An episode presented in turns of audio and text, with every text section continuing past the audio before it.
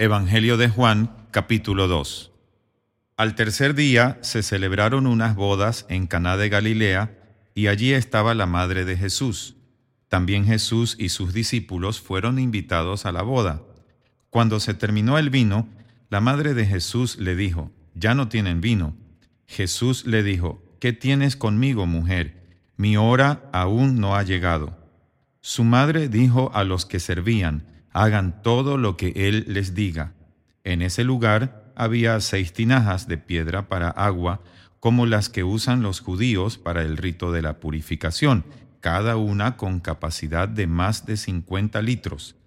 Jesús les dijo, llenen de agua estas tinajas, y las llenaron hasta arriba. Entonces les dijo, ahora saquen lo que está allí, y llévenselo al catador, y se lo llevaron. El catador probó el agua hecha vino sin que él supiera de dónde era, aunque sí lo sabían los sirvientes que habían sacado el agua. Entonces llamó al esposo y le dijo, Todo el mundo sirve primero el buen vino, y cuando ya han bebido mucho, entonces sirve el menos bueno.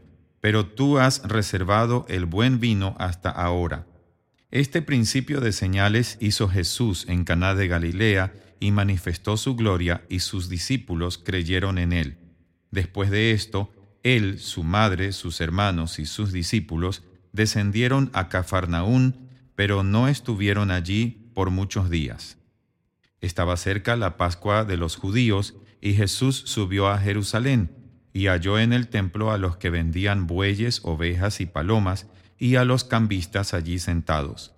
Entonces hizo un azote de cuerdas y expulsó del templo a todos y a las ovejas y bueyes, esparció las monedas de los cambistas y volcó las mesas, y dijo a los que vendían palomas, Saquen esto de aquí y no conviertan la casa de mi padre en un mercado. Entonces sus discípulos se acordaron de que está escrito, El celo de tu casa me consume. Y los judíos preguntaron, Ya que haces esto, ¿qué señal nos das? Jesús les respondió, Destruyan este templo y en tres días lo levantaré. Entonces los judíos le dijeron, Este templo fue edificado en cuarenta y seis años, y tú en tres días lo levantarás. Pero él hablaba del templo de su cuerpo. Por tanto, cuando resucitó de entre los muertos, sus discípulos se acordaron de que había dicho esto y creyeron en la escritura y en la palabra que Jesús había dicho. Mientras Jesús estaba en Jerusalén durante la fiesta de la Pascua, muchos, al ver las señales que hacía, creyeron en su nombre, pero Jesús mismo no se fiaba de ellos porque los conocía a todos y no tenía necesidad de que nadie le dijera nada acerca del hombre, pues él sabía lo que en el hombre había.